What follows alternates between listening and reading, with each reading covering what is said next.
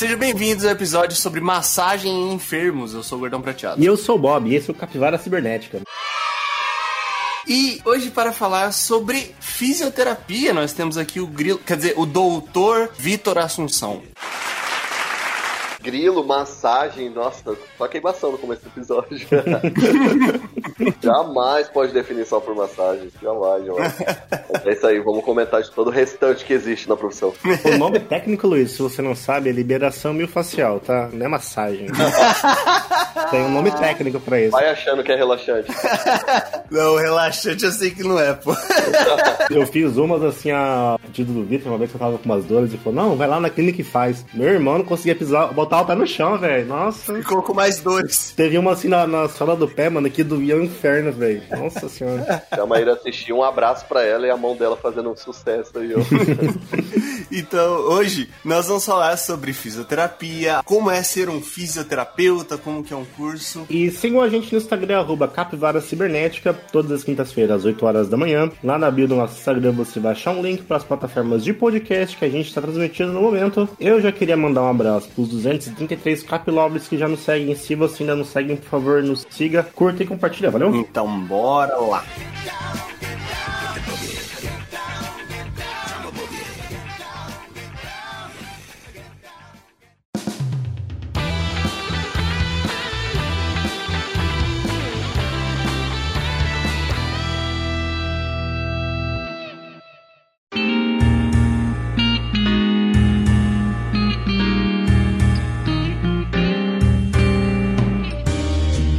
Hoje nós falaremos sobre fisioterapia. E tirando a brincadeira da massagem, por favor, Vitor, descreva o que faz um fisioterapeuta, por favor. Porque é para no nosso imaginário é isso, pô. É a pessoa que faz uma massagem e recupera os caídos. É o cara que, quando um atleta cai no campo de futebol, ele vai lá e passa um spray mágico assim na sua perna. Passador de gelol oficial. Eu acho que a atribuição número um dos seus terapeutas é jogar uma aguinha mágica assim com um gelol. Levanta, levanta, levanta, levanta. Jogar o gelol. Bora, bora, sangue nos olhos já era. Em jogo é isso, velho, não tem muito o que fazer, não. Eu acho que as definições atuais, assim, que eu tive de fisioterapia, eu acho que se encaixa melhor até do que eu, eu vi lá no início da faculdade, né? A profissão surgiu logo depois de alguns períodos de guerra e grandes doenças que vieram limitar os trabalhadores, né? Então era uma forma de reabilitar o trabalhador ao, ao trabalho. Então, esse foi o início de tudo, né? Então era mais uma parte é, reabilitação, barra hospitalar, né? Hoje eu acho que o fisioterapeuta é o profissional do movimento. Nós somos cientistas do movimento. Todo mundo apta as pessoas a fazer alguma tarefa, ou se for em, em nível hospitalar, assim, você apta a pessoa a ter essa alta hospitalar, reduzir o tempo dela ali dentro. Ao longo da graduação, acho que eu descobri um monte de, de outras áreas, assim, cada um vai ter uma definição mais própria, mas eu acho que pra mim, sem dúvida, é o profissional do movimento. Ah, eu não sei como que alguém motiva a trabalhar no hospital, eu tô fora. Não quero. Não é ambiente. E tem outro fator, né, Vitor? Você não pode trabalhar de short no hospital, né?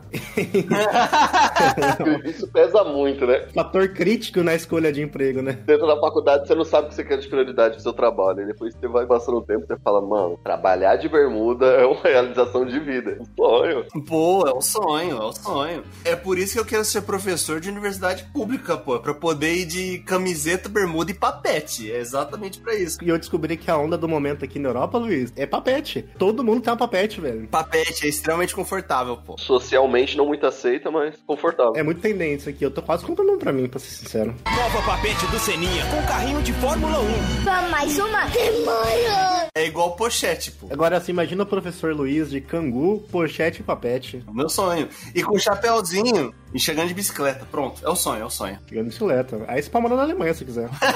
Falando sobre a- ali o que o Victor comentou sobre a origem da fisioterapia, é engraçado, assim, a questão capitalista do negócio, que eu imagino que não era tão nobre assim, por início, porque não é tipo, ah, a gente vai melhorar a condição física do trabalhador pra ele ser feliz. Não, é pra ele trabalhar mais, eu imagino. É, exatamente. É tipo, não quero pagar você aposentado. Vai trabalhar sim. Não vai se aposentar aos 50, pô. você aguenta mais 10 anos aí, vambora. Humilde, mas 10 é humilde.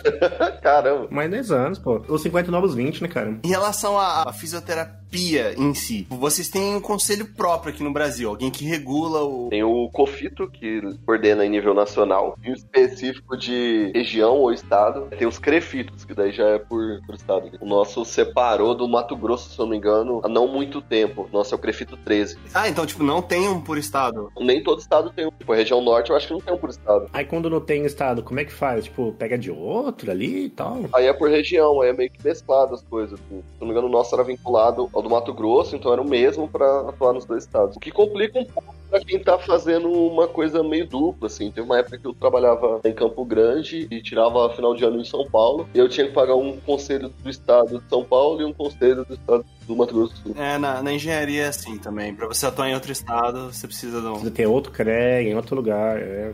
Pagar mais 500 reais. do registro. Tem que dar uma pensada se sempre vale a pena, vai pesando. Falando um pouco sobre a atuação do, do fisioterapeuta, eu tenho uma dúvida em relação a uma comparação com outras duas profissões aí. Uma é em relação ao educador físico. Certo. Na minha leiguice, eu imagino que tenha muita coisa em comum, mas é totalmente leigo. E o segundo é como que vocês permitem existir o quiroprata? É, essa é a minha grande dúvida também. Você é quiropraxista, faz alguma coisa. Mesmo depois que se referia à minha profissão como voodoo urbano. Essa parte do- do educador físico, eu encho o saco do Vitor toda vez pra ele montar meu treino assim. Eu falo, Vitor, monta meu treino aí e tal, você trabalha com isso.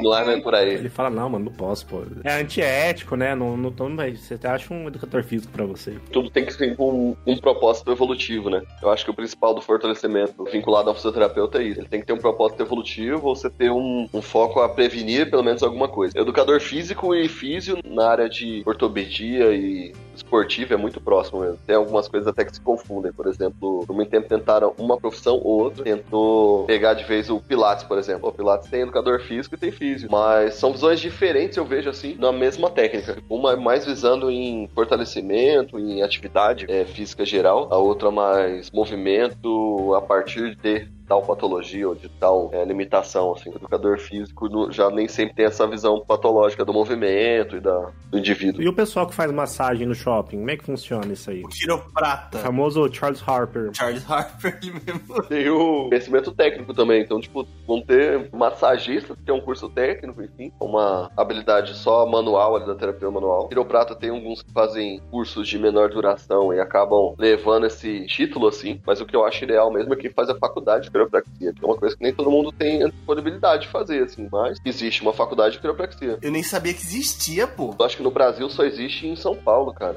Mas levam alguns anos, hein? É uma coisa longa, assim, de estudo. Por exemplo, Estados Unidos. Estados Unidos você é doutor se você é quiroprata. O curso o fisioterapia lá acaba se tornando tipo um curso técnico. Caramba. Nossa. Quiroprata que é realmente a graduação. Nossa, que inversão. É uma inversão. Só que isso também mostra muito como que é a fisioterapia em cada região, né? Nos Estados Unidos mesmo, eles são muito ligados a tecnologias. Então, cara, é muito mais um liga-botão do que o cara participar ativamente dessa questão do movimento, assim. É porque, assim, quem já fez algum tipo de tratamento com fisioterapeuta, principalmente na parte ortopédica, eu, eu falo porque eu já fiz algumas vezes. Pô, cara, é um serviço, assim, que quem não tem, às vezes, o conhecimento técnico ali da, da coisa, tipo, não, não estudou a fundo, às vezes nem entende o que tá acontecendo. Eu, recentemente, eu, eu fiz 20 sessões de fisioterapia ano passado, porque eu tive uma distensão no músculo da, da parte posterior ali da, da coxa. Cara, e tipo assim, fisioterapeuta no começo eu fiz um, um diabo de um choquinho lá maravilhoso. Amo aquele choquinho. E aí depois era só exercício, só exercício. Alguns exercícios que, tipo, você não vê na academia, entendeu? Fez mais específico ao movimento que você tenha, tem o déficit mesmo. Sim, e tipo, o ortopedista não falou assim, ó, é pra você fazer tal coisa. Não, é o fisioterapeuta que olhou e falou, beleza, você vai fazer isso aqui, isso aqui, isso aqui. É legal ter essa autonomia também, né? Até porque não é nem atribuição do médico dizendo, né? Como é que seu, o físio vai conduzir a recuperação, né? Sempre foi uma coisa que a gente lutou bastante, esse em cima também. Tipo, o médico manda aquela cartinha de recomendação, né? Pô, Você vai fazer analgesia, terapia anti-inflamatória e exercício de fortalecimento de tal região, assim, ou tal músculo. Mas a competência toda de decifrar esse movimento e o que tá faltando disso era o fisioterapeuta. Aí cabe toda a avaliação, né? Agora, muitas vezes se confunde nessa parte também de aguardar que a fisioterapia vai ser só essa terapia de analgesia e choquinho, infravermelho, os meios que escolher aí, né? Mas que realmente se cura o movimento fazendo o movimento, né? Você vai ter que proporcionar aquilo pro paciente. Não dá pra você tentar uma solução, putz, quando eu corro eu sinto minha panturrilha e aí você vai resolver isso só deitado. Pô, de deitado a correr é muita diferença, né? Pra você falar que solucionou. O gelo, pô, passa gelo. É, O famoso gelomático, né? Passou gelomático e aguinha ali, mano. tá tudo certo. Resolve qualquer coisa. Tá curado. Volta aí, guerreiro. Vou fazer uma comparação com o trabalho de um psicólogo, porque muitas vezes uma pessoa pensa, poxa, é, eu gostaria de ter consultas com um psicólogo pra cuidar de alguma questão emocional ou até mesmo pra, assim, ter algo constante, sempre ter alguém conversar, tentar entender melhor as coisas, como eu me sinto. Com fisioterapeuta, existe uma, uma forma parecida assim, tipo, pô, eu quero me consultar com um fisioterapeuta porque eu quero entender melhor as coisas, entendeu? Até porque eu conheço o trabalho que o Peter faz. Às vezes até assim, ah, eu pratico um esporte, mas eu quero melhorar meu rendimento em tal área de esporte. Então, por exemplo, eu sei que o Peter trabalha com várias pessoas que correm, que fazem corrida de rua. Então, assim, como que eu posso melhorar a minha corrida? Assim, não tenho nenhuma deficiência, não tenho nenhuma lesão, mas eu quero melhorar a minha capacidade de executar aquele movimento, vamos dizer assim. É, fazer uma consulta sem ter alguma doença ou algum problema de fato. Existe. Como vem dessa ideia do qualidade de movimento, não necessariamente isso precisa ser vinculado a uma, uma lesão, né? Uma dor específica. Mas pode ser em questão de melhora de performance mesmo, de economia de energia, né? A gente hoje realiza um trabalho que é dessa correção da corrida. E, por exemplo, hoje eu recebi um feedback de uma paciente aí que foi fazer uma meia maratona. Ela não tinha nenhuma dor limitante, assim. Ela, pô, vou dizer que ela não conseguia correr? Não, ela conseguia correr. Só que ela não conseguia correr no volume que ela estava querendo fazer a prova. 21 quilômetros, né, cara? Pode colocar aí umas duas horas correndo. Então, ela conseguia bem até uns 8 quilômetros. Depois disso, ela sentia um pouco de incômodo ou um desgaste maior. Aí a gente Pô, não é uma coisa que acontece sempre, acontece só até os 8 km. Vamos ver o que tá faltando de mecânica para que o corpo consiga alcançar os 8 km numa melhor economia de energia. E aí vem as correções de biomecânica, fisioterapia preventiva também, né? Os fortalecimentos preventivos, equilíbrios musculares. Então o ganho é bem amplo, assim, na, nessa visão. Então você pode fazer, assim como algumas crianças que estão fazendo agora, sem ter lesão, sem ter incômodo, mas quero fazer um fortalecimento para que eu cresça numa postura melhor, ou que eu pratique o exercício que eu vou querer fazer tal, numa condição melhor sem ter risco de me machucar. E aí fazem também. A natação infantil, que é algo muito comum no Brasil, você ter mães colocando os seus filhos em natação com 3 anos de idade. O fisioterapeuta, ele atua numa área dessa ou vai para outro profissional, no caso, do educador físico? Então, aí fica bem próximo do educador físico mesmo. Uhum. Cabe a ele também vincular a atividade física, né? O estimular aí, para fins educativos e tudo mais. Acho que a, o fisioterapeuta entraria nesse momento, assim, mais com essa orientação do movimento e fazer essa atividade acontecer numa melhor qualidade. Mas acho que a maior parte do mérito, assim, nesse do educador físico, sim. Quais são as atribuições que, digamos assim, são únicas do fisioterapeuta? Ou seja, que nenhum outro profissional vai meter o B dele. Se você souber, é claro, me listar. Porque, é, que nem você falou, às vezes o médico vai, fala para fazer uma coisa, ele, ele mete o dedo dele, mas o que, que o, o fisioterapeuta faz que é único? Que nem o médico faz, nem o educador físico faz, nem o quiroprata ou massagista vai fazer também. Eu acho que esse olhar pro tecido e a reabilitação local com essa qualidade do, verificando a qualidade de movimento é uma coisa que une todo o terapeuta, sabe? Um bom educador físico vai conseguir avaliar um movimento legal, mas nem sempre vai conseguir entender o porquê a lesão aconteceu e aquele movimento acontece assim, né? Então cabe a gente é, construir esse movimento ideal. O fortalecimento, a parte mais próxima de cada esporte, eu acho que já cabe mais ao educador físico mesmo. Mas são realmente são áreas que se misturam, assim. Muitas vezes eu vou fazer o mesmo correção que o educador físico vai dar uma continuidade. E como que é esse processo, assim, por exemplo? Você recebe um paciente que sofreu uma lesão, vamos dizer, esportiva, assim, de final de semana, mas não é uma lesão muito comum, ou o paciente nunca teve lesão. Como é que você faz o diagnóstico, assim, ah, por que, que essa lesão aconteceu, como ela aconteceu e como é que a gente vai fazer o acompanhamento e a evolução disso? Isso cai bem na, na amnésia, assim, na avaliação de toda a lesão e do movimento. É exatamente a forma que você descreveu, assim. Tem de algumas perguntas que te ajudam a entender melhor, né? Como aconteceu, pensando em situação, pô, foi num atleta final de semana, mas foi freando, foi chutando, foi correndo, foi num drible, isso influencia já bastante. Qual foi sua sensação ali de dor? Foi uma dor, foi uma fisgada, foi uma queimação, foi uma pontada, foi um peso que você sentiu na perna? Então tudo isso já também me direciona ao que aconteceu naquele tecido. Até para coisas mais amplas. Nessa hora que aconteceu isso, estava muito cansado, foi no começo do jogo, foi no final do jogo, porque você não tinha aquecido, você tinha feito tudo conforme você faz nos outros dias, né? Tava com tênis, aí vem uma, até para coisas extrínsecas, assim, que não correm dele. Pô, você tava com tênis, você joga sempre, eu tava com diferente, você joga campo mesmo, joga salão. Então tudo isso influencia, assim, pra você ir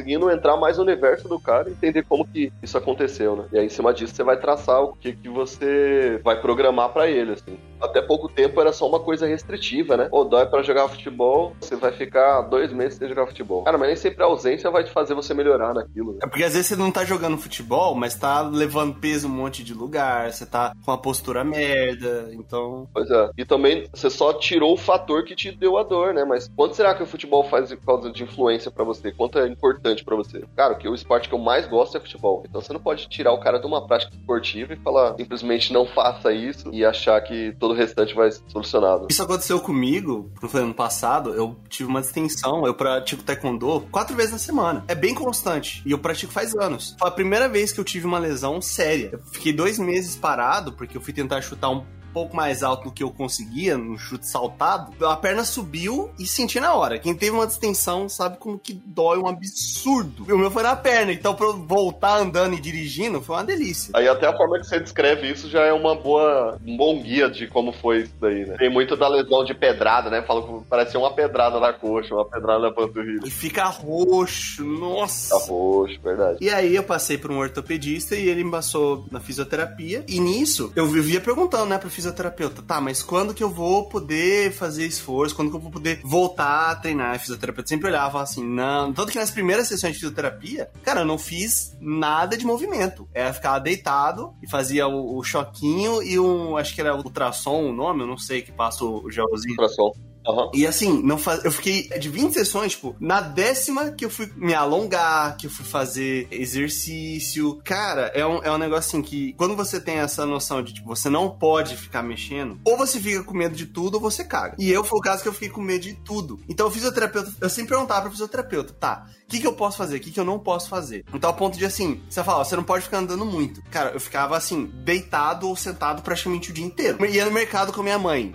Fala, mãe, desculpa, você tem que fazer compra sozinho. Eu ficava sentado no carro com medo, cara. Na minha cabeça, se eu não sigo o fisioterapeuta, já era. Eu não vou conseguir andar depois. Pô. Não vou poder voltar pro taekwondo. Exato, não vou poder fazer o esporte que eu gosto. Então. Você entende o peso disso tudo, assim? Essa orientação, né? O quanto uma alimentação pode mudar seu estilo de vida, né? Tá lá você na sua atividade, sua rotina normal, fazendo seus 10 mil passos por dia, e de repente, caramba, não posso andar mais, cara. Aí Luizinho engordando. Não. O corpo pede. Você vai dormir você fala, pô, eu não queimei o que eu tinha que queimar.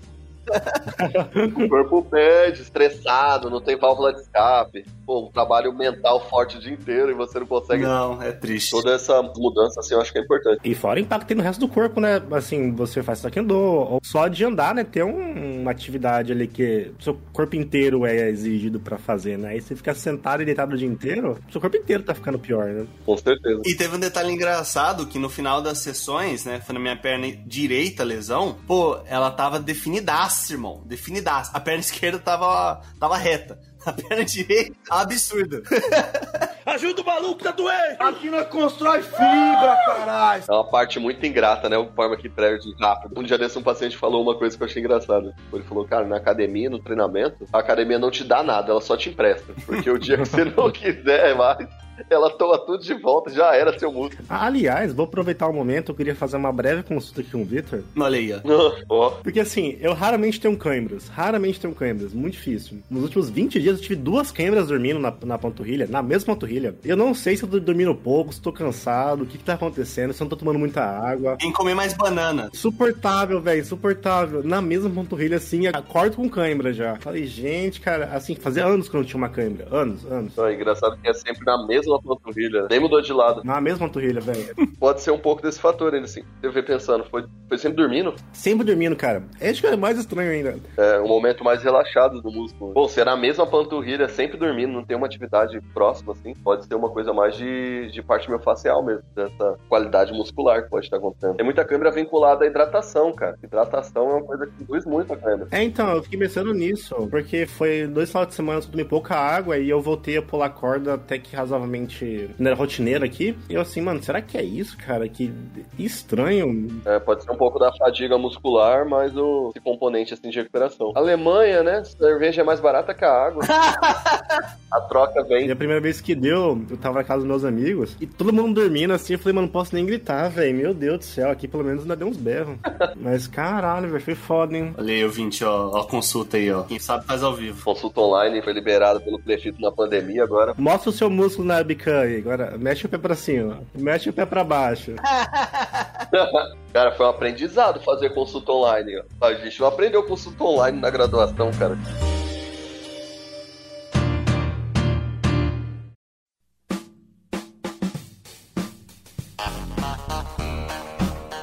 Aproveitando então que você falou que não aprendeu consulta online na graduação, bora falar um pouco sobre como que é o curso de fisioterapia. E antes de definir muito bem como que são as aulas, eu queria perguntar, Vitor, por que fisioterapia? Eita, que lá vem história. Aquela pergunta básica. Não passou em medicina? É isso? Não passou em medicina? Não, no meu caso, não, cara. Medicina nem era um foco, assim. Embora seja pra, sei lá, 80% da sala é isso. Na época, assim, de, de vestibular, eu ainda jogava bastante basquete, então tava bem nessa, nesse intuito atleta, assim, dúvidas da vida. E aí, pesquisando sobre os cursos, eu fiquei, cara, atividade física sempre foi uma coisa bem presente na, na minha vida, de natação, quando eu, por indicação médica até, né? Conversão da, da asma, bronquite, essas coisas assim. Me indicaram, não, faça natação. Beleza, comecei na natação acho que com 6 anos, 7 anos. Fiz natação, fiz futsal, fiz futebol de campo, basquete. Então sempre teve uma grande escolha pelo esporte. E aí, pesquisando sobre os cursos, eu pesquisei sobre educação física, mas não era bem o que eu queria, porque tinha esse receio de, putz, será que eu vou dar aula numa escola, ter que lidar com criança e tal? Tem que jogar a bola para as crianças jogar. Não é muito o meu foco. Eu falei, não, cara, eu queria estar junto com os atletas de alto nível. E aí eu vi sobre a fisioterapia esportiva. Falei, cara, é isso que eu vou querer fazer. Então, é nesse ambiente que eu quero estar, é estar em contato com esses atletas, nesse nível. E aí, escolhi a graduação com fisioterapia, mas durante a graduação descobri que tinham várias outras áreas. E aí até fui migrando entre uma e outra, assim, conforme ia conhecendo, você vai se encantando por uma parte diferente dentro do mesmo curso. Pô, você entrou então com foco já de trabalhar com. Na área esportiva. Pô, que legal isso, porque, assim, pô, quando a gente tem 16, 17 anos, a gente é burro. Bem A burro. gente não, não sabe como que o mundo funciona, faz escolhas erradas, entra em curso que não gosta, alguns acabam descobrindo que gostam no meio do curso. Pô, muito legal, cara, esse, esse foco desde o do começo e continuou o foco, aparentemente, até hoje. O Vitor tem uma pós-graduação na área, inclusive. E ao longo da, da graduação eu fui ao hospital. O primeiro contato com o hospital eu achei bem legal, bem legal. Falei, cara, é uma emoção trabalhar aqui dentro, assim, né? Porque pode ser a emoção dos dois lados. Pô, a emoção de você fazer um atleta voltar ao campo, emoção de você salvar uma vida na UTI, assim. Então nos extremos da vida, sabe? Eu fiquei, caramba, coisa doida, né? Aí, quando chega na parte hospitalar, eu gostei bastante. Mas é a coisa que a gente falta um pouco de sapiências dentro da, da, da graduação. Como que eu vou querer minha rotina, na real? Então acho que isso dentro do hospital me, me quebrou um pouquinho, assim, cara, é legal, mas será que é legal todo dia? É legal você tá virando plantão e tudo mais? Aí vem essas coisas da vida, né, que você vai descobrindo só quando trabalha. E aí quando eu comecei na área hospitalar, assim, de estagiando com mais frequência, falei, "Putz, eu não sei se é muito isso, hein? eu acho que eu vou voltar pra minha área ver esportiva, vou mais pra esse foco. E aí fui migrando de novo pra traumato ortopédico e esportiva, né? Que já seria um outro nível de, de reabilitação. E eu lembro que o Vitor me contava umas histórias assim da época de hospital. Eu falava, meu Deus, velho, que não é pra mim, velho. Não é pra mim, tô de boa. Tem que ter um psicológico forte ali dentro. hein? Trabalhar no hospital é uma parada que eu acho muito complicado. Eu não entro no hospital nem porque eu preciso entrar, imagina trabalhar lá. Chega o pequeno Bob todo quebrado. Não, pode atender aqui fora, por favor? Mano, odeio entrar no hospital, velho. Tem um pavor entrar. Não, o ambiente, né, cara? Não gosto nem do cheiro do hospital. Eu sinto aquele cheiro me dá raiva já. Você tem que criar um, um psicológico forte de lidar com, com a morte muito próxima, né? E ensinam isso na graduação ou nem perto? Não, tem um pouquinho desse contato, sim. Tem um pouco desse contato, mas eu não sei, eu, eu ainda acho que, pelo menos na minha geração, assim, na minha parte de, de curso, já que eu fui da segunda turma da UFMS, então muita coisa foi formada a partir disso, né? Pera, pera, pera. Para, para, para, para, para! Quando você entrou? 2009. Tá falando que antes disso não tinha curso de fisioterapia na. na... Não. Caramba, a Universidade Federal. O primeiro curso da UFMS foi em 2008, cara. Tipo, a principal universidade do estado. Nossa, cara. Pois é, não tinha. Não tinha. Que Você doideira! vê como a gente gateou nisso, né, cara? Como que formar profissionais pra toda essa população, assim, população crescendo pra caramba. Eu tenho uma, uma prima minha que é fisioterapeuta, ela é formada numa universidade privada aqui. E, pô, se eu não me engano, ela forma em 2008, se eu não me engano. É, Até então a única base era de é, faculdades privadas. Mas como, como que é a estrutura do curso? Porque assim, na engenharia a gente tem ali o ciclo básico das exatas, que tem cálculo, física, química, todas essas frescuras, e aí ali do, do meio do segundo ano em diante que a gente começa a ter mais disciplinas específicas. E na, na fisioterapia, vocês têm um ciclo básico da saúde? Como é que funciona? Sim, eu acho que essa mesma base, assim, tem o ciclo básico das matérias de biológicas básicas, assim, até a anatomia entra como esse primeiro ciclo. Anatomia, estudos de tecido, histologia, né? Estudo das células também. Eu lembro quando o Victor fazia histologia, histologia, porque eu fazia na escola isso, e o Victor me ensinava na academia histologia, histologia. Durante a academia ia apresentando rapidão. Aham. Não, dá uma base legal. Matérias que você não consegue entender ainda um vínculo com a profissão real que você escolheu, né? Você fala, puta, eu imaginava estar na beira de um campo, acompanhando a galera que joga futebol e eu tenho que estudar o que a célula faz, né? Zé. Então, até você conseguir vincular uma coisa a outra, demora. Mas a partir do segundo ano, é, metade do segundo ano, você já começa a ter matérias mais específicas com isso. Na federal, em si, a gente tinha já alguns contatos com a população desde essa, dessa base, assim, desde o primeiro e segundo ano. Então. Ah, que legal. O que você sabe de fisioterapia no primeiro ano? Cara, pouquíssimo, pouquíssimo. Mas o que, que você pode contribuir para a população? Cara, eu sei o que. os alimentos que têm mais açúcar, por exemplo. Eu sei como que diagnosticar quem tem pressão alta ou não, né? Qual que é o limite para você ter uma pressão alta? E aí, essa pouco de orientação que você tem na massa da população é muito, cara. Então você já consegue fazer um pouco de educação em saúde num posto de saúde, num centro comunitário do bairro. O nosso era destinado, por exemplo, aí para as moreninhas e para um centro de convivência de idosos. E a gente fazia pequenas apresentações para os idosos da região. Assim, já fazia um pouquinho desse autocuidado do, da saúde. Isso é muito massa dos cursos de saúde, né, cara? Uhum. É muito mais perto, né, cara, da realidade. Eu lembro que o Victor, fala- o Victor falava que ele tinha os estágios, assim, cada semestre você faz estágio num lugar diferente. Pois é. É é muito mais, assim, nesse ponto de vista, parece que os cursos da saúde, eles são muito mais estruturados que os nossos, né, Luiz? Tipo, de realmente apresentar, tipo, a sua profissão, sabe, como é que você pode ajudar. E- Principalmente esses, assim, que você tem, de fato, o contato direto com o paciente. Nesse primeiro semestre tem uma matéria chama habilidades interpessoais. Então você já tem que saber lidar com as pessoas e como passar esse conhecimento para a pessoa, né? Não adianta eu saber muito, mas eu não consigo ensinar uma pessoa que é totalmente leiga sobre esse conhecimento. E aí, hoje vendo assim, eu fiquei fazendo uma retrospectiva até de como era o Vitor da, da adolescência. Assim. Cara, eu era super tímido até entrar na faculdade. Muito tímido. E aí, para você conversar com as pessoas, pô, fazer uma apresentação para um público que você não faz ideia, você tem que gerar um domínio daquilo com seus 18 anos, 19 anos. E vou ensinar os, os vozinhos do bairro das Moreninhas sobre o que eles devem comer ou que cuidados eles têm que ter com a saúde. Foi muito difícil nessa barreira. Mas aí você vai criando essa habilidade desde lá da base. assim, Você vai construindo seu conhecimento e como você passar isso para as pessoas. A fisioterapia exigiu com que a timidez não existisse. Não tinha tempo para ser tímido. Cara, você tem que conversar com a galera, você tem que saber lidar com o público também, com as queixas. Essa questão de lidar com pessoas, quem já trabalhou diretamente com cliente sabe que é o pior tipo de raça que tem. É o cliente. É complicado, hein? Trabalhar com pessoas já é ruim. Trabalhar com uma pessoa que acha que pode ficar te cobrando porque ela tá pagando é pior ainda. Aí você pensa uma pessoa com dor ainda. Pô. Você imagina. Chega uma pessoa com dor, pô, tô travado da coluna, cara. O velhinho com a mão regaçada da artrite. Tem como a pessoa ter um bom humor, né? Então, às vezes, até você deu uma descrição diferente da personalidade.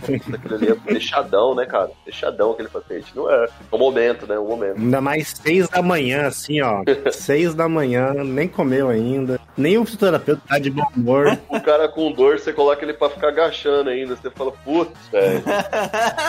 Mas a pergunta que eu preciso fazer é: quando que vocês têm aula de massagem? Claramente um babaca. a diferença do que é a graduação, né? A gente tem até uma anatomia palpatória no terceiro ano. Então, você tem uma parte que você vai ver cadáver numa anatomia, um tempão, você vai ter um momento que você lida com tecido vivo, né? Vai ter que identificar. No geral, a gente usa de público entre os alunos da sala mesmo. Mas você vai ter que identificar na base da palpação o que é cada músculo, o que é cada região. Então, ter essa identificação vem desde o segundo pro terceiro ano ali, e aí vai vir a matéria de terapias manuais também, vai ter a massagem como uma das ferramentas. Eu acho que o grande diferencial do que eu falei da formação de cada fisioterapia é que a fisioterapia no Brasil, ela lida muito com esse toque, com essa palpação. Uma safadeza oculta! a gente não tem tanto receio de tocar na pessoa, sabe? É americano, por exemplo, já não gosta muito desse contato tão próximo. Então eu prefiro o aparelho que faça isso. A gente não tem essa vida não, é na mão mesmo, mão na massa. Você não tem esse privilégio de fazer uma ressonância magnética em qualquer pessoa. Pois é, eu acho que é isso que vem guiando mesmo. Pois é, um fator muito determinante. Fator social, econômico importante. É, pô, você quer saber o que tá errado? Você joga a pessoa numa máquina caríssima e tá tranquilo. Todo lugar tem. Agora aqui não, vai saber o que que é? Não, vai ter que ir lá e, e ser apalpado. Faz a ressonância, 700 reais. Mas você vai ter que pagar a fisioterapia depois. Exato. Alguma das coisas vai ficar faltando. ou eu descubro o que tá errado, ou eu curo a coisa que tá errada. Não dá pra fazer os dois ao mesmo tempo. Pô, nos Estados Unidos eu passei por uma situação em que eu precisei fazer fisioterapia. Lá nos Estados Unidos eu torci o meu tornozelo direito, não, meu tornozelo esquerdo andando no, no longboard. Eu caí e torci. Foi uma merda. Aí eu lá, bem, pra quem não sabe como é a, a saúde nos Estados Unidos, é como a gente disse, é todo lugar tem tudo. Só que em compensação, tipo, você não tem saúde pública e é extremamente caro as coisas. Pra vocês terem ideia, tipo assim, na época, isso em 2014, eu paguei 120 dólares no raio-x, entendeu? Meu Deus do céu. Com plano de saúde, tá? Com plano de saúde. É, agora a galera que reclama do SUS vai sofrer um baque. É. E aí, como eu tinha torcido, é, tinha tido uma torção, eu precisei comprar um, ah, uma tornozeleira. da- É tornozeleira o nome? Pode ser uma tornozeleira, pode ser um orquestra também. É uma tornozeleira, assim, avançada, porque ela deixava o pé muito, muito, muito, muito bem fixo ali. Ah, tá. E aí, me deram a opção. Ou você faz fisioterapia com a gente aqui, ou você a gente te passa um elásticozinho e você faz na sua casa. Autodidata. Eu falei, pô, se foi 120 dólares o raio-x, Meu Deus. vamos ter que fazer em casa. YouTube. E tipo assim, me passaram o elástico, passaram o manual impresso do que eu tinha que fazer e eu fiz. Não tinha nenhuma videoaula. Não. Estados Unidos, não é pra gravar um videozinho pra mim. Inclusive, eu nem sei que quem me atendeu pra fazer isso e me falou isso foi um fisioterapeuta. uma outra linha, né, cara? Inclusive, até perguntar se existe isso no Brasil, de chegar o fisioterapeuta e falar, ó, não, você vai fazer isso aqui em casa, ó. Não precisa da consulta, você pode fazer isso por conta. Pelo contrário, você faz na consulta e ainda faz em casa. Todos os meus têm alguma tarefa pra fazer em casa, velho. É cobrado toda vez. Trabalho é contínuo, assim. E a gente acaba lidando com a pessoa uma hora no dia e 23 horas ela tá fazendo coisa errada em casa, provavelmente. Ela tá destruindo meu trabalho, pra falar assim. uma hora corrigindo, 23 estragando seu trabalho. Tá lá o fisioterapeuta corrigindo postura, coluna, aí o cara vai pegar uma caixa, ele faz um U com o corpo pra pegar uma caixa. Exatamente. Ainda me pergunta por que, que eu não evoluo, por que, que eu não melhoro. Porra, você destrói a minha arte, é uma arte, ó. Atendendo pós-operatório de ombro um tempo desse. Pô, meu ombro voltou a doer do nada. Caramba, mas tava indo tudo tão bem, né, cara? Do nada, do nada. Aí começamos a conversar. Aí ele, final de semana, quando eu tava dando uma machadada numa lenha ali. o do nada é um machado na lenha. tá louco. Não, grande espaço entre um do nada e catar um machado e começar a derrubar a floresta, né? Porque é uma coisa muito rotineira, né, cara? Um cara começar a cortar a lenha do nada, coisa do dia a dia. Não, faz a vida inteira, pô. Tá tranquilo. Aham. Na área de exatas, a gente, muitas vezes, na engenharia principalmente, você tem um- estágio ali, geralmente pro final do curso. Mas como funciona o estágio na fisioterapia? Você atende diretamente o paciente, você tem essa autonomia? Tem, tem sim. Além desses cenários práticos que acontecem, tipo, desde o primeiro ano que você vai pra comunidade fazer uma aplicação, o nosso, na federal, pelo menos o último ano, é voltado só a estágio. Você nem tem aulas dentro de sala de aula. É só atendimento. Caraca. Não sei se hoje a- a- o modelo é um pouco diferente. Vou falar como que era até quando eu passei pelo estágio. A cada um ou dois meses, você vai rodar entre cenários. Então, vai passar por uma saúde de idosos, vai trabalhar com a terceira idade, com essas educações de saúde, com prevenção de risco de queda e algumas doenças vinculadas mais a essa idade, como Parkinson Alzheimer, por exemplo. Você vai ter uma área que é só de hospitalar. Então, no hospital você vai trabalhar desde com pós-operatório, você vai trabalhar com UTI, vai trabalhar com enfermaria, pediatria, tudo isso dentro do hospital. O nosso até então era é, dividido entre HU e Santa Casa. Depois você tem um cenário que é só de ortopedia, então só lesões musculoesqueléticas, assim, traumas ósseos, né? Essa nossa era vinculada a uma faculdade privada na minha época, mas agora a gente tem a clínica ali dentro da federal, então é gerado ali dentro, atendendo pacientes do SUS, que chegam pelo sistema. A gente tem uma área também só de fisioterapia uroginecológica, Oxi. trata incontinências, é, urinária fecal, impotência sexual, tudo isso dentro da fisioterapia também. E essa era uma área que eu desconhecia totalmente até entrar na fisioterapia. Não, e o ouvinte desconhecia até ouvir isso agora também. Até agora, né? pois é, tem esse trabalho também, cara. Esse era feito ali no HU. Eu sei porque o Victor falava a palavra esfíncter nesse período da vida dele muito constantemente.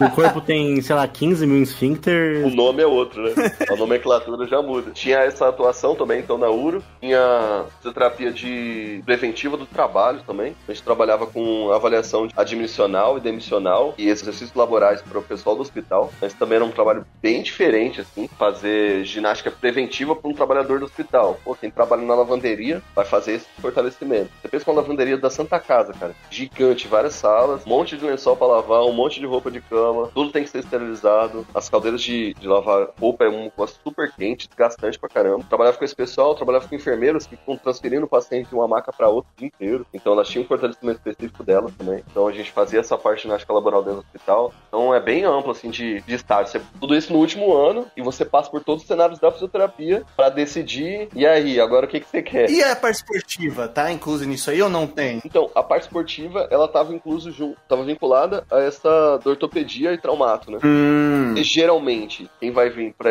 uma distensão muscular, como no seu caso, aí, uma fratura, algo do tipo, tem um vincular é, esportivo junto. Eu tive um trabalho ainda de aplicação desde o terceiro ano, eu fui para um clube de futebol que tinha aqui antes. E hoje não existe mais, que era o clube do Sene, né? Hip. Sene, grande Sene. Cavalo alado que não voa mais. Não voa mais. E aí a gente fez o acompanhamento deles no, no campeonato estadual, uma classificação deles pro campeonato brasileiro também. A gente fez esse rastreio de lesões, acompanhou toda a reabilitação dos atletas, mas principalmente recuperação entre um jogo e outro, a gente atuava também. Foi bem legal essa parte. Caramba. Mas no geral a graduação da UFMS ela era mais voltada às faculdades públicas, né? Bem mais voltada às políticas públicas. Então a gente era mais formado, voltado a esse atendimento do que o SUS tem de necessidade. Então você tem que entender todas as políticas públicas, as necessidades do, da saúde pública brasileira. Mas isso é muito legal, né? Porque no nosso, nos cursos de engenharia não é assim, né? Não. Sempre que eu achava legal, tipo, a parte da, da saúde, assim, físio, enfermagem, que eles tinham. Esses estágios, acho que são de 3 em 3 meses, né, Vitor? De 6 em 6 meses que vocês trocavam de estágio. 3 em 3 e tinha um que uma rodada era mais, mais curta, que era da URO. E via tudo, né? Eu achava bem legal isso. O Bob pode falar isso, que tipo, o Bob é o tipo de pessoa que ele não fez nada que um engenheiro ambiental faz durante a graduação. Nunca fiz, nem, e nem quero fazer. Hoje eu penso bem assim, ainda bem que eu não fiz. Se eu tivesse feito, eu tinha ganhado o curso, acho. Mas isso, a faculdade obriga isso, você passar por todas essas áreas. Obriga você a passar por todos. Não tem como selecionar só isso. Isso é excelente para um aluno. Pô, você pensa o cara que não queria trabalhar na, na parte de Uro, mas a gente tinha que passar. Então vamos lá, né? Vamos ver qual que é. Passei e tive a convicção. Realmente não quero mais essa parte. Você tinha que saber o motivo do porquê você não vai ter que saber. Não, vai ter que falar com propriedade, vai ter que conhecer. Eu não quero essa merda por causa, eu não quero ficar olhando pra esfíncter de ninguém. Não Exatamente. quero nem saber onde é que fica o esfíncter. né? E pra área acadêmica, tem algum estímulo pro profissional e pra área acadêmica? Porque muitos cursos da saúde, as pessoas conseguem atuar nessas duas frentes, tanto seja no mercado, seja na saúde pública, mas também ali com um pesquisador na área e na fisioterapia, com que funciona isso aí. Eu tive uma experiência bem legal, assim, na fisioterapia junto disso. No primeiro ano, uma professora já apresentou pra gente, assim, cara, uma matéria que ela fazia uma introdução contando só sobre os congressos, pesquisas e os trabalhos que eram desenvolvidos dentro da federal e como que isso poderia acontecer. E aí ela falou de um, trabalho que ela queria fazer pro Congresso Mundial. Quando ela falou, cara, já fiquei, nossa, é isso que eu quero, assim, quero é um trabalho que vai ser reconhecido fora daqui, vá além, e que vai me deixar um, um nome. No final da hora eu fui conversar com ela. Alguns amigos já tinham ido conversar também, então a gente meio que fechou um pré-grupo ali que ia fazer uma seletiva para participar desse, dessa pesquisa. E aí a gente fez uma pesquisa, parecido com o que você tinha me comentado no começo ali. A gente comparou alguns meninos de 7, 8 anos praticavam esporte em diferentes esportes. assim. E aí os escolhidos foram futsal, judô, natação crianças sedentárias. Então todos tinham 7, 8 anos, mesma idade, mesma maturidade, mas praticavam atividades físicas diferentes para ser comparados entre elas. Pra gente ver se aquela recomendação de você tem problema respiratório, faz natação, se ela realmente era fiel, sabe? E aí o judô a gente escolheu porque o judô tem essa ação de membro superior, então será que só o agir de membro superior é suficiente para melhorar essa força de músculo respiratório?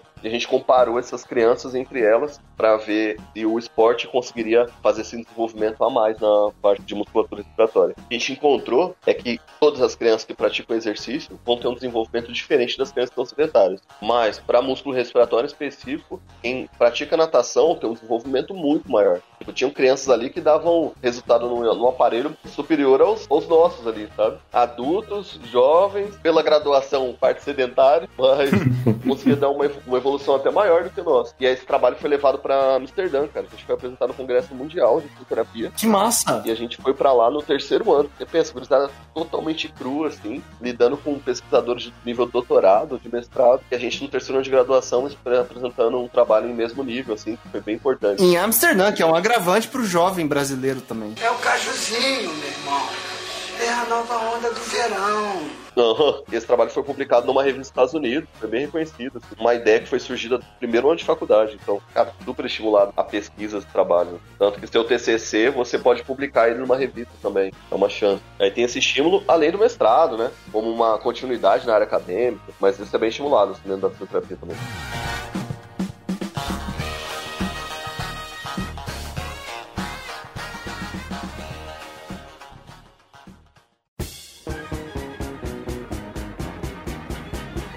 Falando então, especificamente agora ali do mercado de trabalho, falando sobre valores financeiros, falando sobre o que, que rende mais aí, porque assim, a visão que geralmente as pessoas têm é, o fisioterapeuta ele vai ter muito mais espaço trabalhando naquela fisioterapia ali dentro de uma clínica, geralmente uma clínica ortopédica, mas como que você enxerga o mercado de trabalho, Vitor, hoje como fisioterapeuta? Cara, sempre pesaram, desde a graduação nessa escolha assim de fisioterapeuta, o consenso de conversa com as outras pessoas, né? Tipo, pô, mas eu não sei estudar dinheiro. Sabe estudar dinheiro mesmo? E aí você vai ficando sempre com o pé atrás, né? Você fala, cara, tem tantos cursos que provavelmente dão menos dinheiro, mas sempre tem alguém que consegue destacar, né? Por que, que a gente não vai conseguir se destacar dentro da fisioterapia sendo todo mundo precisa? aí que vem a ideia de você estimular de ter mais é, formação, né? Qualificação. Quando eu comecei a trabalhar aqui em Campo Grande, não vou dizer que foi mil maravilhas, não. Foi bem tenso, assim de salário, de carga horária super pesada. A gente abraçava o que tinha, porque, pô, recém-formado, né?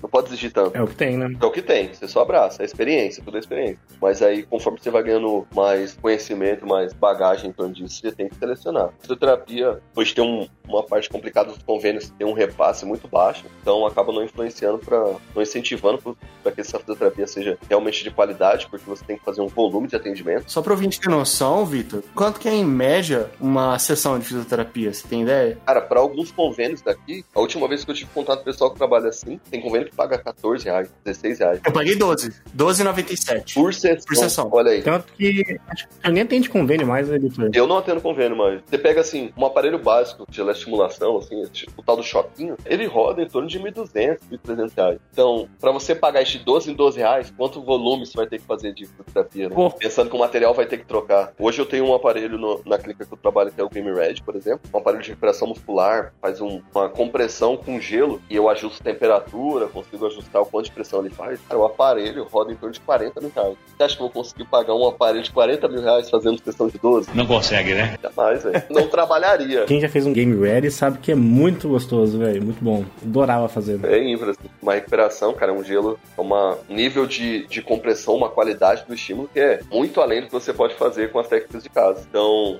isso pesa muito para a qualidade do- da sessão. A gente que atende mais em particular consegue fazer uma coisa de mais qualidade, maior qualidade. Mas, claro, para ter um conhecimento e uma boa criatividade, a gente consegue adaptar qualquer ambiente pro, pro trabalho ser bem feito, né? A galera, quando forma, tipo, a maioria vai focar mesmo nessa parte? Vai pro atendimento.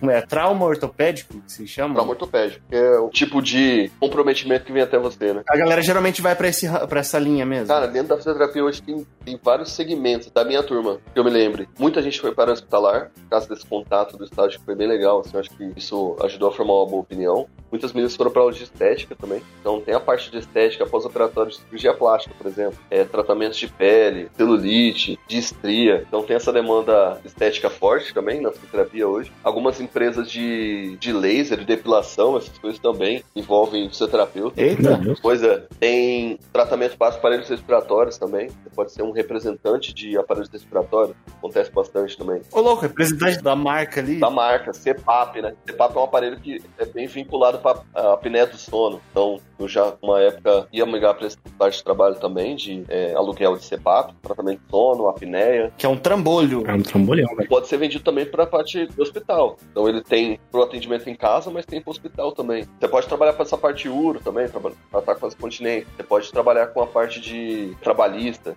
pode ser um fisioterapeuta do trabalho, você pode trabalhar com ergonomia de ambiente, pode trabalhar, tipo, como regular esse ambiente para o escritório ser melhor para uma pessoa trabalhar, sem queixos, para ela conseguir ficar ali às 8 horas de uma forma mais tranquila, sem ter incômodo. Tem muitas áreas dentro da, da física. Nem todo mundo migra para ortopédica, mas geralmente quem entra por essa vontade da área esportiva, esse é o início. Não, e imagino que as pessoas têm essa visão mais ortopédica também, porque é a visão, é o contato que a gente tem com o fisioterapeuta, né? Você só vai no fisioterapeuta se você tem uma lesão ortopédica, basicamente. Ninguém vai à procura de outro serviço, né? Então, a gente tem essa visão que é a pessoa que te ajuda a te recuperar de uma lesão, basicamente. Exatamente. Até por referência de, de, sei lá, da própria mídia, porque a gente vê muitos filmes assim, ah, a pessoa tá se recuperando de uma lesão, é o fisioterapeuta que tá ali ajudando ela num filme, numa série, sei lá.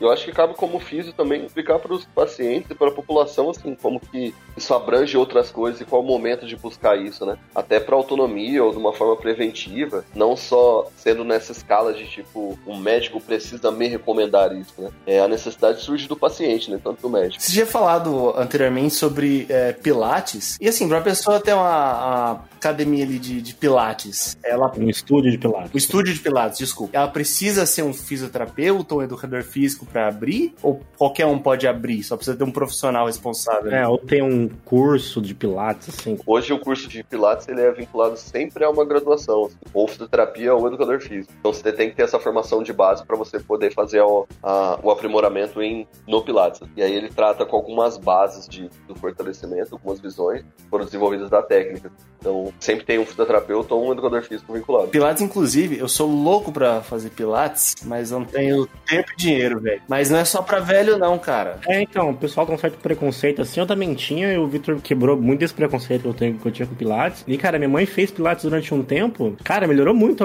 ela tinha muita dor no ombro, assim, sabe, de serviço de casa, assim, limpar a casa, enfim. E, mano, ficou zero, velho. Ela tá procurando agora um lugar pra voltar a fazer, porque foi muito bom pra ela, porque ela fazia Pilates. Melhor que academia pra ela, assim, ela não se adaptou com a academia. Mas no Pilates foi genial pra ela, assim, foi a melhor coisa que ela achou. E hoje eu acho que a minha busca, assim, é sempre por estimular nessa visão que você me falou. É muito de perfil. Tem gente que vai identificar super com o Pilates, falar, cara, é legal esse tipo de atividade física. Tem gente que não vai se vincular com o Pilates, pô, eu prefiro academia. Ou sei lá, não, eu prefiro fazer o taekwondo, prefiro jogar futebol. Eu acho que a recomendação forte mesmo é você praticar uma atividade física, seja ela qual for. Tem um pessoal que tem esse tabu de eu não gosto de atividade física, mas eu acho que é muito mais de não ter encontrado a que você gosta. Exatamente. Tem tantas opções e aí a restrição nunca é um- uma recomendação assim que vem da que não deveria vir da fisioterapia. Você não pode correr, você não pode agachar, que é uma coisa que chega bastante, gente. Ah, claro que eu não posso agachar, mas você senta numa cadeira, você senta no seu carro, você senta quando você vai ao banheiro. Então como que você não pode agachar se você faz isso várias, várias vezes no dia, né? Então nunca vem com uma restrição, é sempre de fazer esse movimento ser possível. Às vezes a pessoa não tem o a amplitude de movimento que ela acha que ela precisa pra fazer um agachamento, né? Mas que ela faz movimento, ela faz, né? É, e nunca vai vir com uma restrição ao movimento, né? Principalmente. Não é que você não vai poder mais agachar. Você vai agachar, mas vamos trabalhar esse quesito pra você agachar com qualidade. E aí o sedentarismo vem com várias outras doenças que eu acho que é um, entram nos maus do século, assim. É hipertensão, diabetes, a prevenção para várias outras doenças, né, cardiovascular. Então, o exercício vem como um principal remédio para todas essas questões. Além da parte psicológica, né?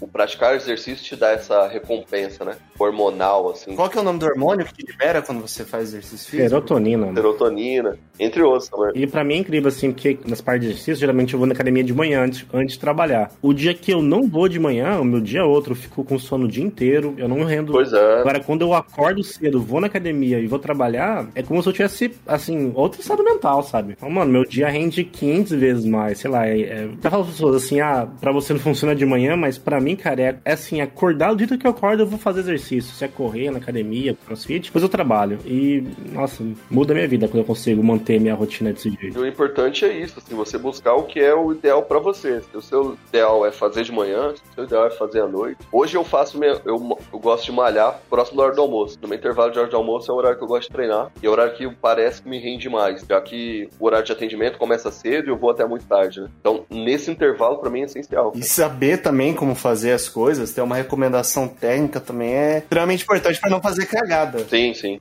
Isso é super importante, ser bem acompanhado, bem assistido. Né? Uma área que imagino que deva ter crescido muito, muito por conta da pandemia foi a fisioterapia respiratória, o Vitor. E você chegou a mexer com isso aí, cara, durante a pandemia? Tratamento pós-Covid? A gente teve bastante tratamento pós-Covid agora na clínica, principalmente após um ano de pandemia, assim, começou a chegar muito pra gente. Tanto pelos pacientes que ficaram em período de internação, assim, então teve esse período acamado, perder musculatura, de ter essas restrições respiratórias por conta do Covid, e aí fazer esse tratamento de transição alguns para voltar à prática esportiva, porque tiveram esportistas que ficaram graves também nessa, nessa pandemia, mas também para voltar com a sua rotina básica. Cara, conseguir trabalhar, conseguir brincar com seu filho, brincar com seu neto, sabe? Conseguir é, subir uma escada. Subir uma escada. Conseguir estar tá apto, por exemplo, para aproveitar sua viagem de férias que é na praia, sabe? Eu quero caminhar lá na praia. Putz, tem que estar tá apto para isso. Então toda essa preparação teve bastante na pandemia. Eu tive Covid duas vezes e, por sorte, cara, eu não tive, ou pelo menos eu não senti, né? Nada de. Tipo, meu rendimento foi afetado por conta disso, cara. Mas teve relatos de pessoas lá da academia, tipo, a pessoa tinha, teve Covid, ela não conseguiu treinar direito pelos próximos dois meses, sabe? Saiu uma pesquisa alguns dias atrás, relatando os a, as principais as sequelas pós-Covid e fadiga era uma das principais sequelas que tinham, assim, não sei, mais de 30% das pessoas que tinham Covid sentiam, uh, tinham essa fadiga crônica, vamos dizer assim. É, a gente percebeu bastante disso. A fadiga crônica e a longo prazo também a insônia foi uma coisa muito persistente no pós-Covid. E o exercício te ajuda muito a ter uma indução de sono melhor, né? Então, você conseguir fazer essa ajuste hormonal pro sono vir com mais qualidade também foi importante. A sua área, Vitor, quero que você fale agora bastante da, da, área que você gosta aí, que é da fisioterapia esportiva. É algo que eu acho muito legal e acho que se eu trabalhasse ou com nutrição, ou com fisioterapia, ou com educação física, eu iria muito pra área esportiva, porque eu acho muito legal. Eu ia tentar trabalhar no Corinthians. Não vai! Não deu certo, pô. Não tô precisando do engenheiro lá, pô.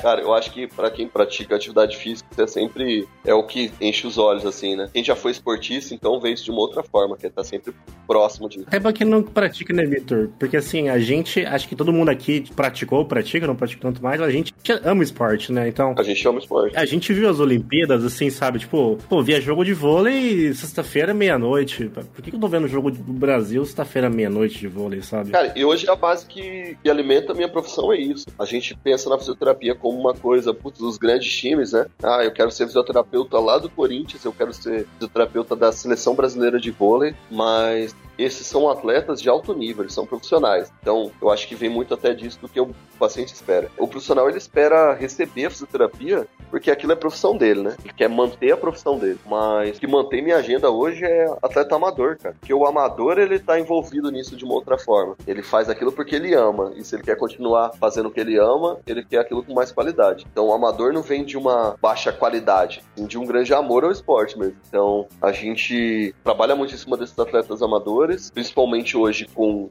correção de, de, de mecânica e prevenção de lesões, para que ele pratique aquilo que ele gosta, na qualidade que ele gosta e por máximo de tempo possível. Para proporcionar com que o esporte seja uma coisa prazerosa para ele por muito tempo. E a gente trabalha bastante também com a reabilitação de lesões específicas. E assim, quem pratica ainda está exposto a ter qualquer comprometimento. Assim, uma lesão muscular às vezes não é tão fácil de, de se converter. Esse outra pode acontecer por vários fatores, assim. Era um campeonato, eu dei a raça ali, consegui realizar o campeonato, mas tive uma lesão. Ou, tipo, veio uma parte mais pesada de trabalho, não tava dormindo tão bem, então me recuperei tão bem e acabei me machucando. Mas a gente tá ali para proporcionar que esse retorno aconteça, que essa recuperação seja da melhor forma possível. Tratamento também, é, como funciona? a fisioterapia esportiva em nível amador e em nível profissional, imagino que seja completamente discrepante ali a, a questão não só de equipamento, mas a intensidade das coisas também. Sim. E a dedicação da pessoa que faz, né? O atleta profissional, ele encara a fisioterapia não como a recuperação só, né? Como, como ele mantém a vida dele. Não, é tipo assim, eu preciso fazer isso aqui certo, eu preciso encarar isso aqui como trabalho quase, porque se eu não conseguir voltar a praticar o meu esporte, eu tô acabado, basicamente. E nem a, a recuperação de uma lesão, mas a recuperação após o jogo. Tipo, o cara ele vai entrar naquela banheira de gelo porque ele quer no próximo jogo tá inteiro. Ele quer ter uma continuidade da prática. É a vida do cara, né? Tipo, o atleta de final de semana, se ele se lesiona hoje e ele não vai do terapeuta amanhã, ele só não pratica o esporte dele no final de semana que vem, né? Basicamente. Ele aguarda parar de doer. Ou você faz que nem meu pai faz ou eu faço, a gente vai na farmácia, compra uma canelinha de velho.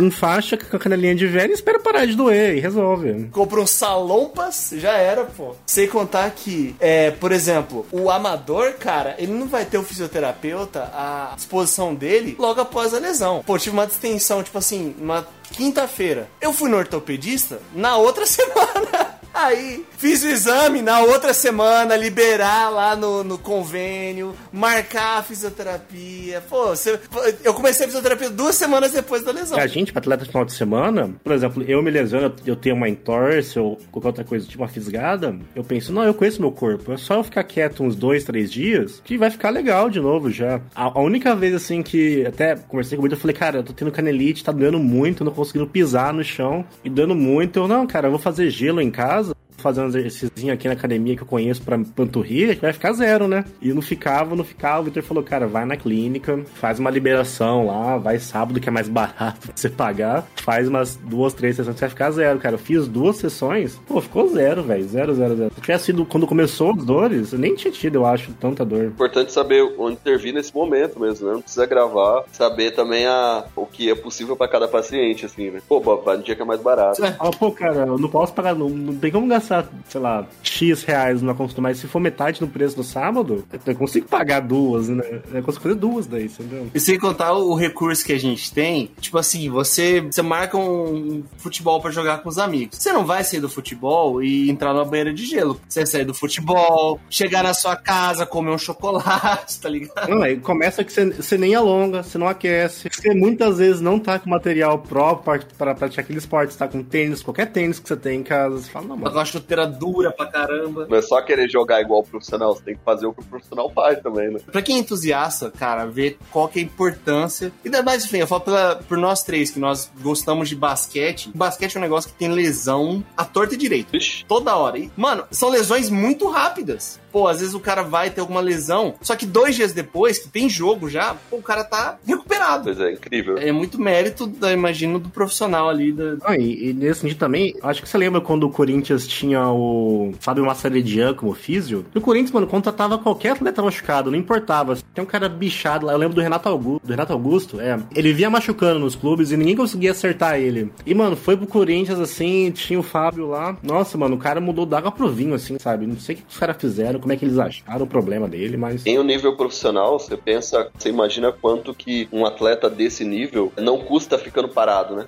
Cara, é um, é um gasto gigantesco pro cara tá parado. Então, cada dia mais que ele fica, é dinheiro que tá indo no ralo. Assim. Pro clube isso influencia muito no clube. E é muito dinheiro, hein? E mais alguma, alguma área, assim, da fisioterapia que é bem badalada, que a gente não deu tanta ênfase, assim, porque só o que você falou de lista lá do seu estágio, aquilo lá para mim já foi uma lista enorme de um monte de coisa que eu nem sabia que o fisioterapeuta atuava. Mas tem alguma área, assim, tirando essa que a gente comentou, que tem bastante procura, ou não necessariamente tem procura, mas acontece bastante mesmo sem a galera saber? Cara, uma área que é incrível assim de trabalho é a parte de neurologia, porque a recuperação de criança com paralisia cerebral, por exemplo, porque aí às vezes torna não um reabilitar, mas até um habilitar, assim, que trata de criar movimentos que ela nunca fez ao longo da vida. E você tentar insistir para que aquela independência aconteça, cara, é muito legal, muito legal. Na graduação eu tive uma experiência com a área de neurologia a gente fazia atendimentos aqui em Campo Grande, na Acrisul, que era um lugar que recebia os cavalos aposentados da Polícia Militar. E a gente fazia atendimento de fisioterapia com a criança em cima do cavalo. Cara, eu nunca tinha andado de cavalo na vida. Tive um período de treinamento para aprender a andar de cavalo, e aí eu tinha que colocar uma criança com parecia cerebral, com outras demandas, com síndrome de Down, ia fazendo exercícios com elas em cima do cavalo. Porque, cara, pra criança ficar numa sala de clínica toda branca é zero estímulo. Agora, uma criança em cima de um cavalo, que é tipo um ser vivo ali, com pelo, com respiração, com vários estímulos, né? Com aquela pisada que mexe em, se não me engano, em oito eixos diferentes, assim, e você conseguir fazer os exercícios ali em cima é um baita estímulo. Então, cresce muito mais, muito mais prazeroso para ela. A evolução que a gente teve com isso foi muito legal, muito legal. Nesse período eu fiz esse estágio por dois meses de uma menina que tinha síndrome de Down e ela começou a fazer a montaria e ela desenvolveu muito bem, muito, muito bem. E aí no final do semestre, eu recebi um vídeo dela participando de um campeonato para crianças com síndrome de Down e ela fazia a montaria já saltando obstáculo, cara.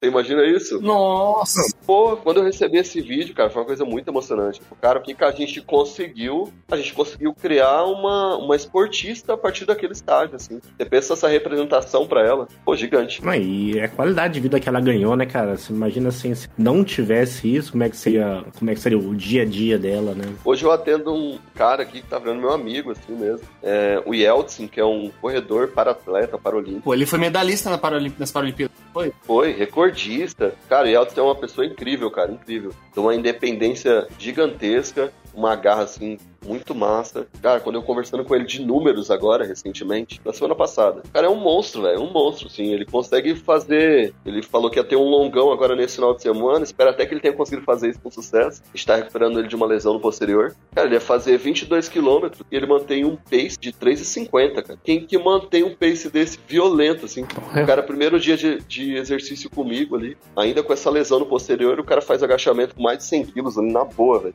Fala, cara, é muito massa trabalhar com esse nível de, de pessoas que motivam seu dia, assim, também. Ele ganhou medalha de ouro. O cara, tipo, ele, ele, é, o, ele é o prime ali do atleta. É, exatamente. Ele alcançou o auge do esporte dele ali. É elite, né, cara?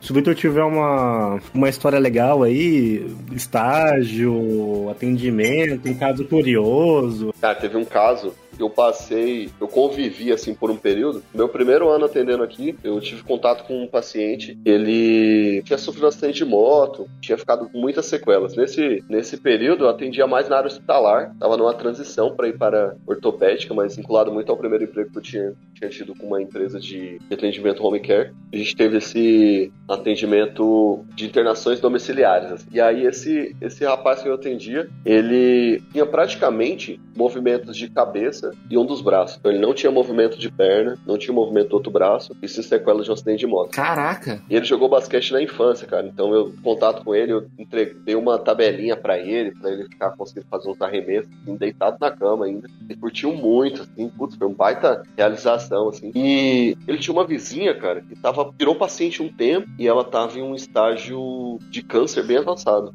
E aí, essa vizinha, ela, ela tinha esse não lembro o câncer específico, tá? Mas ela tinha, já usava bolsa de colostomia, já tinha passado por algumas cirurgias, então ela já tinha uma saúde um pouco com algumas limitações assim funcionais também. E ela e esse rapaz deram tipo um amor gigante, cara, um pro outro. E eles eram apaixonados ali e tal. Só que a mãe dele tinha uma receio de, um receio de tipo, cara, ela pode falecer em pouco tempo, assim. E aí eu não quero que ele tenha essa proximidade, que ele se apaixone por ela, porque uma hora isso vai ter que encerrar e ele vai sofrer com isso e tal. E a gente ficava sempre na tecla, tipo, cara, e ele pode viver só ficando em cima de uma cama, né? Eu acho que ele tem que passar por isso, assim, se apaixonar é parte da vida, né, da pessoa. Então a gente deveria proporcionar isso. A mãe era super cuidadosa, eu e a enfermeira conversava com ela sobre isso. E aí, aos poucos, a gente começou a organizar os encontros deles escondidos. A mãe não tava em casa, tava só eu e a enfermeira, e a gente deixava a vizinha com o câncer terminal e visitar esse menino acamado por um tempo, assim. E eles tinham um namoro escondido que durou por alguns meses, até que a mãe descobriu e ficou super chateada com todo mundo. A gente voltou a conversar e aí ela aceitou isso daí. Eles namoraram por um tempo. Logo depois eu mudei para São Paulo. Eu não sei a continuação dessa história, mas começou com uma mulher de câncer terminal e um menino acamado que só conseguia movimentar um braço e o pescoço. Caraca, Muito velho. emocionante isso, velho. Muito incrível, muito incrível a história. E é tipo, cara, o cara conseguiu ter as vivências que uma vida íntegra te entregam, assim. Você ter um, um relacionamento, se apaixonar, ter esse convívio, proporcionado através da, das experiências do que um fisioterapeuta e uma enfermeira tiveram como entendimento da vida, assim, de processo da vida. Né? É muito legal esse, velho. Caraca. Emocionante, velho. Tô- Pô, é. emocionante demais, velho. Assim, a gente geralmente acaba o episódio com uma piada, mas, mano. É uma história forte. Eu já pensei várias vezes de, de escrever alguns relatos dos pacientes, assim, claro, sem, sem dar nome a ninguém, mas colocar isso documentado em um livro, assim, porque, cara, o médico vê um, um paciente uma vez a cada, sei lá, um mês, dois meses em um processo de lesão. E o fisioterapeuta vai ver ele 20 vezes ao longo desse processo, 30 vezes ao longo desse processo. Então a gente capta histórias, assim, que são sensacionais. Pô, emocionante demais, velho. Chave de ouro pra acabar.